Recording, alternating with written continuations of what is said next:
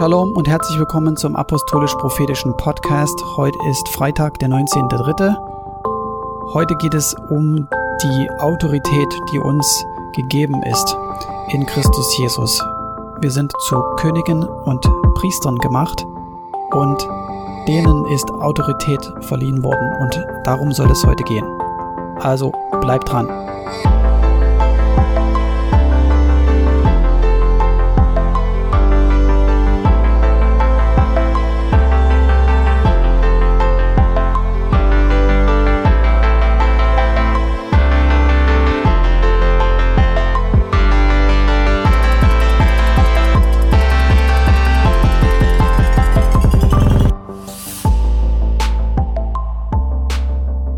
Neulich habe ich gebetet und nicht nur gebetet, sondern zum Herrn geschrien und ihn darum gebeten, ein Machtwort zu sprechen.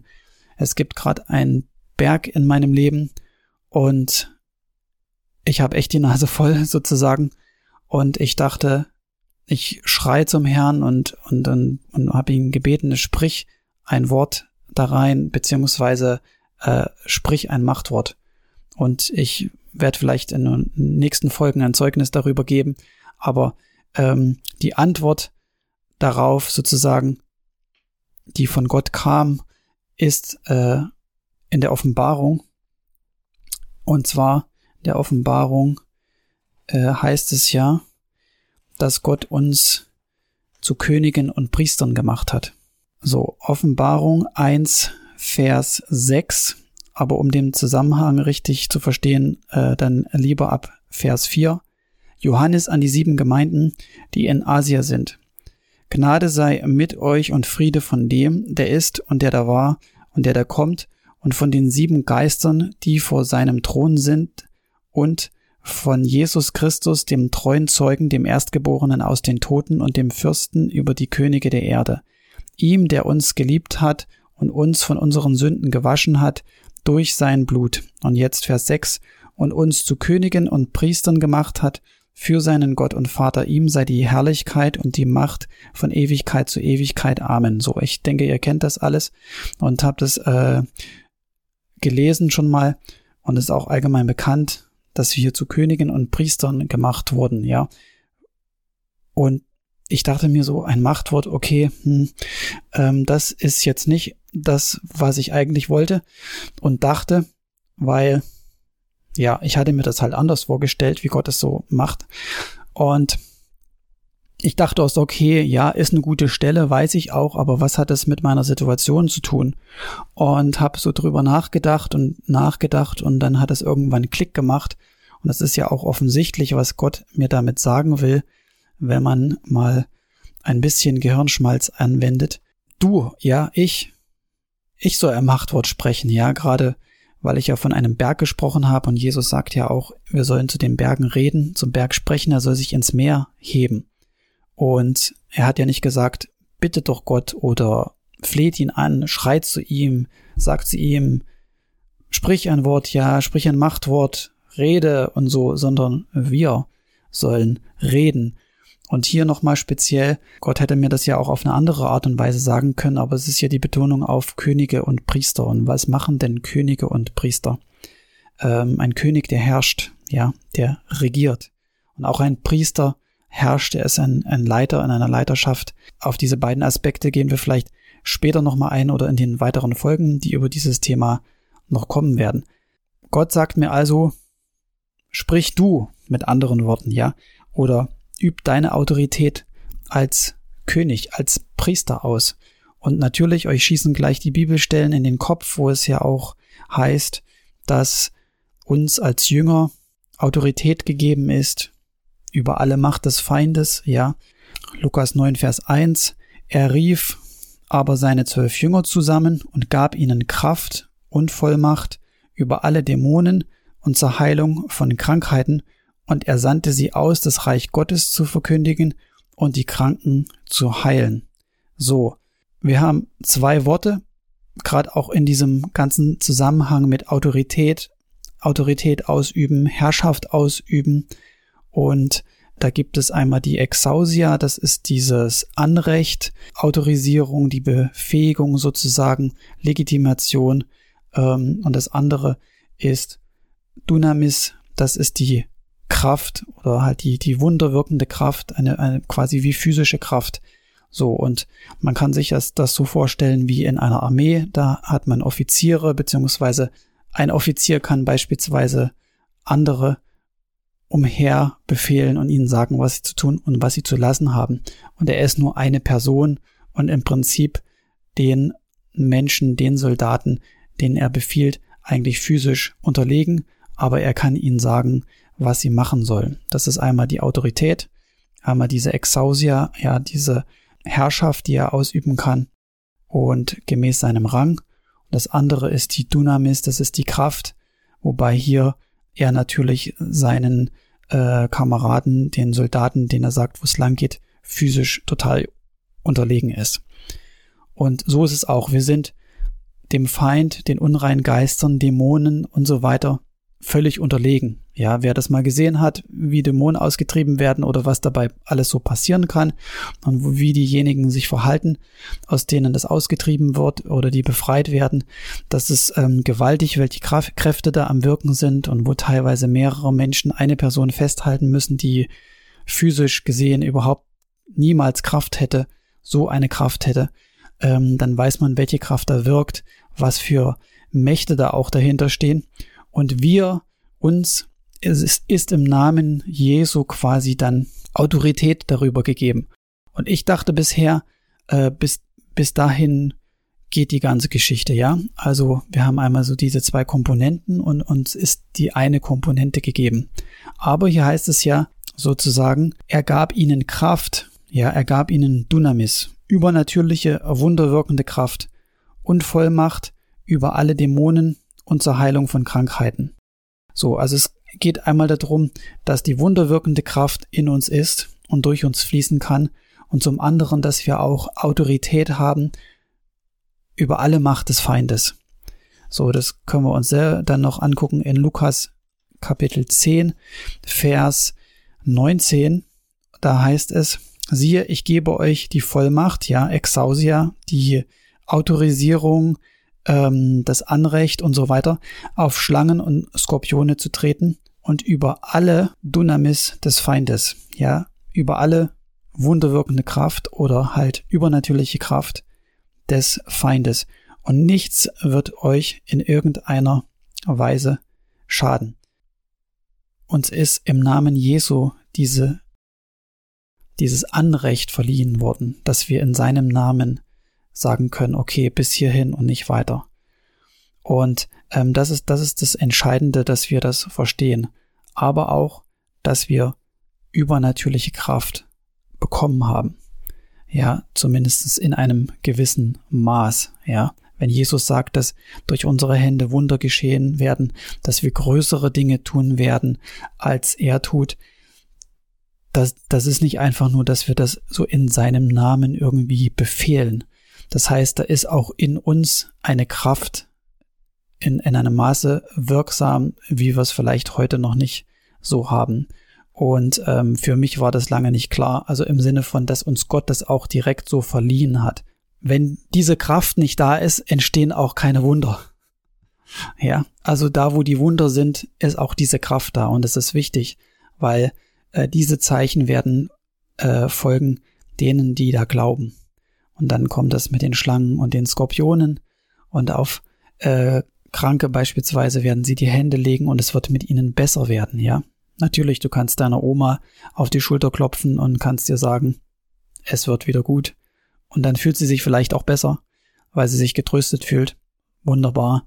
Aber das ist nicht ähm, das Zeichen, das ist nicht das Wunder, das ist nicht die Kraft, die uns verliehen ist und die dann am Wirken ist. Ja, und wir können keine Kranken heilen in, in dem Sinne sondern es muss diese Kraft da sein. Aber es soll eigentlich nicht um die ähm, Zeichen und Wunder gehen in dem Sinne, sondern um dieses Herrschen. Und warum sollen wir denn herrschen oder wozu ist das Ganze wozu ist das Ganze da? Ja, warum sagt ähm, Jesus, ähm, wir sollen Kranke heilen und wir können auf Schlange und Skorpione äh, treten, wir haben Macht, äh, äh, Autorität über alle Macht des Feindes, ja, über einen Feind, der uns bei weitem überlegen ist, ist uns plötzlich jetzt Autorität gegeben, ihn in die Schranken zu verweisen. Ja, muss man sich mal vorstellen. Physisch sind wir absolut meilenweit, äh, Millionen von Kilometern davon entfernt, auch nur nahe dem zu kommen, ja. Aber uns ist Autorität gegeben, dem zu befehlen. Ähm, wir gehen in den Römerbrief, Kapitel 5. Und da haben wir den Gesamtkontext eigentlich, in den sich das alles ähm, einfügt, worum es nämlich eigentlich gehen soll. Nämlich im Leben zu herrschen mit Christus. Und ich reise diese Stelle jetzt bewusst aus dem Kontext, Nämlich da heißt es, denn wenn infolge der Übertretung des einen der Tod zur Herrschaft kam durch den einen, also Adam ist da gemeint, wie viel mehr werden die, welche den Überfluss der Gnade und das Geschenk der Gerechtigkeit empfangen, im Leben herrschen durch den einen, Jesus Christus. Ja, im Leben herrschen mit Christus. Was hat das jetzt mit Adam zu tun und der Sünde die er begangen hat und dass der Tod zu uns allen durchgedrungen ist. Wie, wie, hä? Wie passt das denn zusammen? Ja. Und gehen wir mal zurück in die Genesis, 1. Mose. Was ist denn so quasi unser, unser Job gewesen? Wenn man Adam als Sinnbild für die ganze Menschheit sozusagen nimmt, dann sollen wir doch irgendwas machen, oder? Wie war das gleich? Ja, seid fruchtbar und mehrt euch. Okay, wunderbar, haben wir gemacht. Und dann, was noch? Außer nur fruchtbar zu sein und sich zu vermehren. Ähm, und Gott sprach, lasst uns Menschen machen nach unserem Bild, uns ähnlich, die sollen herrschen über die Fische im Meer und über die Vögel des Himmels und über das Vieh und über die ganze Erde, auch über alles Gewürm das auf der Erde kriecht. Aha, okay, wir sollen herrschen. Aber wie, warum? Warum sollen wir denn herrschen? Die Tiere, die machen doch, was sie wollen und das ist auch okay so. Warum soll man denn darüber herrschen? So, seid fruchtbar und mehrt euch und füllt die Erde und macht sie euch untertan und herrscht über die Fische im Meer und über die Vögel des Himmels und über alles Lebendige, das sich regt auf der Erde. Warum? Was hat es denn damit zu tun? Ähm, was wir machen sollen, ist, dass wir äh, über diese Übersetzung kann man sich streiten, ob das so so so passt, also sich etwas untertan zu machen. Das ist halt so, als sei die ganze Schöpfung quasi schon per se irgendwie gegen uns und wir müssen das jetzt unterwerfen oder irgendwie gefügig machen. Und ähm, vielleicht verstehen wir das besser, wenn wir das mit den Garten Eden uns mal angucken. Da heißt es nämlich auch, ähm, es war aber noch kein Strauch des Feldes gewachsen, auf der Erde noch irgendein Kraut auf dem Feld, denn Gott der Herr hatte es noch nicht regnen lassen auf der Erde und es war kein Mensch da, um das Land zu bebauen. Aber ein Dunst stieg beständig von der Erde auf und bewässerte die ganze Erdoberfläche. So, also wir sind auch dazu da, dass wir ähm, das Land bebauen oder den Garten bebauen. Wir denken, und das ist so dieses Paradies. Und da sind so Adam und Eva, ja, die schlendern so den ganzen Tag ähm, durch den durch den Garten Eden und naschen mal hier und mal da und und leben so im Schlaraffenland. Und alles wächst einfach nur so. Und sie legen sich hin und die Kirschen und die Aprikosen, die wachsen ihnen in den Mund hinein und sie müssen irgendwie überhaupt nichts machen ja, als hätte Gott nichts Besseres zu tun, als so einen Garten dahin zu pflanzen und dann so zwei Menschlein da reinzusetzen und die Lust wandeln den ganzen Tag irgendwie bis in alle Ewigkeit irgendwie so umher. Und äh, das ist dieses Kinderbuch Bibel ähm, Bild, was nicht so wirklich äh, passt oder nur ein Teil der Geschichte ist, weil natürlich ist es schön, natürlich ist es irgendwo ein Schlaraffenland, und es gibt alles im Überfluss, aber das ist nicht die ganze Geschichte. Sie sollen es bebauen und pflanzen. Sie sollen danach schauen. Es gibt eine Schöpfung, äh, es gibt eine Ordnung Gottes. Und wir als Menschen sind in seinem Ebenbild, wurden wir geschaffen, um darüber zu wachen, um darüber auch zu herrschen um diese Ordnung zu wahren.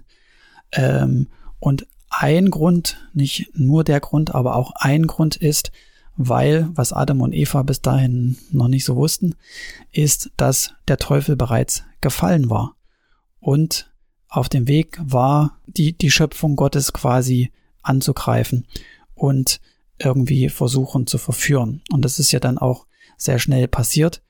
Und ähm, schon alleine aus diesem Grund werden auch diese Worte gebraucht, ja, untertan machen, herrschen und so. Das hört sich ja nach Krieg an, nach Kämpfen an. Und ähm, das kann man auch ein bisschen anders übersetzen. Aber ähm, es geht auch um diese, dieses Herrschen über den einen Feind, den es schon gibt. Ja, es ist nicht einfach nur alles paradiesisch. Es gibt einen Feind, ähm, der auf der Lauer liegt und schon plant, wie er Gottes Schöpfung verführen kann. Und genau das ist ja dann auch passiert. So, jetzt ist dann damit dann der Sündenfall gekommen, der Tod, die Vergänglichkeit, das Verderben, all das ist ins Paradies gekommen, beziehungsweise Adam und Eva sind aus den Garten Eden, aus den äh, Garten Eden rausgeflogen. Und das machen sie dann. Ja, sie herrschen auch. Ja, sie ähm, bauen und pflanzen und machen, aber mit Mühsal, im Schweiß ihres Angesichts, mit Schmerzen, mit äh, einer gewissen Drangsal sozusagen. Ähm, es findet zwar all das statt, was sie machen sollen, aber nicht in dieser Form, wie Gott es eigentlich ge gemacht hat. Sie werden auch 900 und was weiß ich wie viele Jahre alt, aber letzten Endes sterben sie. Das heißt, Peng, der Tod ist da. So, auch wenn die Schöpfung noch so gewaltig und so äh, wunderbar ist und so ähm, intakt, aber sie ist der Vergänglichkeit unterworfen. Und so kam mit den einen Adam der Tod, ja, äh, und jetzt kommt Jesus und dreht das Ganze um. Und wir kommen in diesen, in diesen Ursprungs, nicht in diesen Ursprungszustand, aber in diesen Ursprungsauftrag zurück, mit dem Unterschied, dass wir keine, jetzt aber keine vollkommene Schöpfung vor uns haben, so wie Adam und Eva, die in, in, mitten dieses Gartens waren, beziehungsweise in einer Schöpfung drin, die an sich perfekt ist. Ja. Und, sondern wir sind jetzt in einer Welt, die komplett gefallen ist. Da gibt es einfach äh, ähm, Dinge, die wir da beachten müssen, beziehungsweise der Feind äh, hat, war nicht untätig die ganzen wie viel tausend Jahre auch immer, bis hierher, wo wir jetzt sind. Und das heißt, dieses im Leben herrschen mit Christus ist, dass wir das wieder machen, was wir eigentlich machen sollten, nämlich Autorität ausüben, insofern uns die Schöpfung unterwerfen, dass da, wo das, dass das Reich Gottes verkündigt wird, beziehungsweise sichtbar wird, wo wir sind. Also kurz zum Verständnis, wir sind nicht dazu da, um die ganze Schöpfung jetzt wieder in irgendeinen paradiesischen Urzustand zurückzubringen, damit dann Jesus kommen kann. Nein, die Welt geht im wahrsten Sinne des Wortes den Bach runter. Und äh, erst wenn Jesus kommt, äh, gibt es eine neue Schöpfung, einen neuen Himmel und eine neue Erde. Aber das Reich Gottes wohnt in uns drin. Und es ist unser Auftrag, da wo wir sind, das sichtbar zu machen, beziehungsweise es wird dadurch sichtbar, indem wir diese Königsherrschaft ausüben. Das hat was damit zu tun, dass wir Autorität nehmen und wie das noch praktisch aussieht und was das alles noch impliziert, darum geht es in den nächsten Folgen. Also seid gesegnet und bis demnächst.